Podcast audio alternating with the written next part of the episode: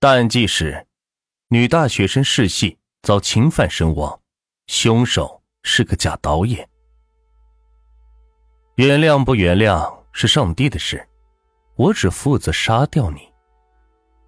人们常说，人生如戏，戏如人生，但现实是真实存在的，戏剧则是虚无缥缈的，假的永远不可能是成为真的，剧本。仅仅是剧本而已。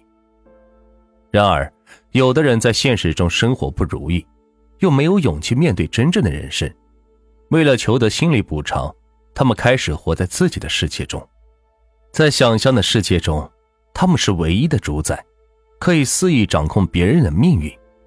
这样的人相当可怕，即使做出伤天害理之事，他们也是毫无罪恶感。中国传媒大学曾发生过一起剧本杀人案，凶手就是这样的人。他毕业于传媒大学，完全沉浸在自己的世界，痴迷于编造各种犯罪剧本，以寻求刺激。最终，他将剧本变成了现实，假装导演诱骗一名同校的研二女生来试戏剧本，结果凶手是假戏真做，侵犯女生。遭到反抗后是将其杀害，这一切是到底如何发生的？凶手又有着怎样的结局呢？周云露是江苏宜兴人，出生于一九九三年。上大学前，周云露曾到北京旅游，立刻就爱上了这座充满活力的城市。高三时是最艰难的时刻，他会给自己鼓劲，一定要考上北京的大学。再去看一看那里的大太阳。二零一零年，周云露考入了中国传媒大学，来到了梦寐以求的北京。这个漂亮开朗的女孩在大学期间是非常努力，不但连年获得奖学金，还成为班上唯一一个保研本校研究生的女孩。如果不出意外，周云露毕业后，也许会成为明星，也许会成为了不起的配角。也许会从事幕后工作。无论如何，他的未来本有无限可能。然而，这一切在二零一五年八月九日都被毁了。那天，正读研二的周云露接到同校师兄李思达的电话，对方声称自己在导演一部戏，现在是缺演员，希望周云露过去试戏一下。这样的事。本来在传媒大学是很常见，校友们之间是互相帮忙，不论是缺演员、缺音响师、缺配音等，都能在短时间内找到人。周云露和李思达虽然不怎么熟悉，但见过几次面，所以师兄让他试戏，周云露没怎么犹豫就答应了下来。临走之前，周云露还特意的告诉同学，他去了百子湾拍戏，戏份不多，晚上就能回来。可是到了八月十日，周云露还没有出现，谁也都联系不上她，手机是一直关机。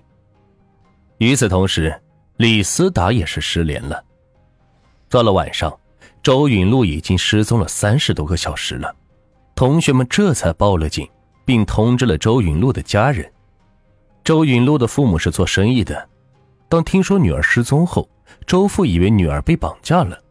第一时间带着钱是赶到了北京，与此同时，周父还给女儿的手机是发了一条短信：“洛，如果对方要钱，爸一定给，好好谈，不要伤害双方，切记，开机时让他们联系我。”但是周父万万没有想到，女儿是已经身亡。八月十一日，办案人员在某酒店找到了李思达。开始时，还有人以为李思达和周云露误入传销组织，李思达一人是逃了出来。然而经过审问，李思达坦诚根本没有在拍戏，自己只是一个假导演。他已经将周云露杀害，尸体就在百子湾的出租屋内。这个李思达，河南新乡人，出生于一九九二年，毕业于中国传媒大学。同学们的印象中。大学期间的李思达是个举止怪异、沉默暴力、满腹才华的人。李斯达就读于中传音响导演专业，弹钢琴的水平非常高，对于导演拍戏也很有自己的想法。可是，就是这样一个颇有才华的年轻人，却有着颇多的怪异之处。刚上大学不久，李斯达就一丝不挂的下楼洗澡，引来了不少人的围观，很像是行为艺术。有的时候，他会无缘无故的在宿舍楼道里大哭。没有人知道是发生了什么事。上课的时候，李斯达也是特立独行，有时候会突然站起来，在教室中央是走来走去，甚至会站到桌子上面。李斯达举止怪异也就罢了，但是李斯达还有着暴力倾向。早在大一军训时，李斯达就被发现在宿舍有藏刀，还拍摄了持刀照片发到了网上。大学毕业后。李斯达没能找到合适的工作，只能在一家 4S 店弹钢琴。可是即使如此，他依然不改怪异的风格。有时候正弹着琴，他会突然站起来翩翩起舞，或者是大呼小叫。若有人和他打招呼，李斯达会突然立正敬礼。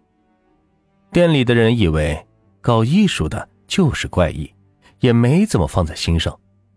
这份工作做了半年多后。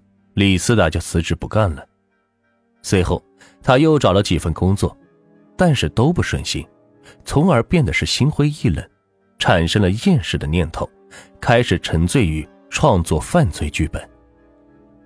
随着时间的推移，李斯达的精神世界充满着杀戮，他在剧本中体验到了极大的刺激，可是李斯达越来越不满足于想象，开始萌生了杀一个人。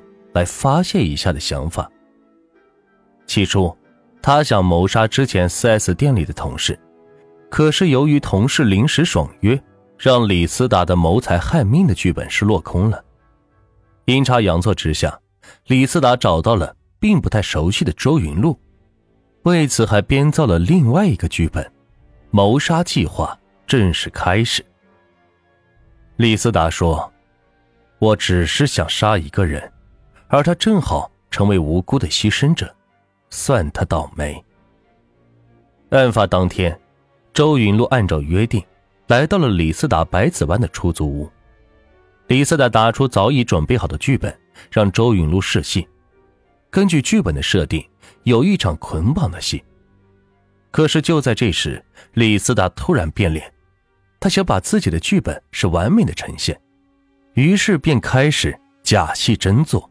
试图侵犯周云露，周云露是一边反抗一边大声的呼救。李斯达侵犯未遂后，顺手拿起一把水果刀划向了周云露的脖子，最终周云露因失血性休克死亡。李斯达杀人后，并没有清理现场，就匆忙的离开出租屋，找了个酒店是呼呼大睡起来，直到被抓。面对审讯。李斯达毫无悔意，直言自己是个冷漠的人，他活在自己的世界里，对于现实中的规则是十分的蔑视。最终，李斯达被判处死刑。周云露在遇害前曾有过两个愿望，一个是早点挣钱回报父母，第二个是有时间一定要去看看孤儿院的孩子们。就是这样一个努力、乐观、孝顺、善良的女孩子。却最终死在了师兄的手中，不禁让人惋惜。李斯达面对生活的挫折，他不是披荆斩棘，去勇敢的面对这些痛苦，反而退缩在阴暗的角落，构建出自己的世界，以至于做出如此丧心病狂的事，可悲又可恨。人们常说，女孩子在外要保护好自己，可是谁能想到？同校师兄能如此丧心病狂，真是让人防不胜防。面对这样的悲剧，我们不仅要问：女孩子到底该怎么办，才能彻底避免不再受伤害？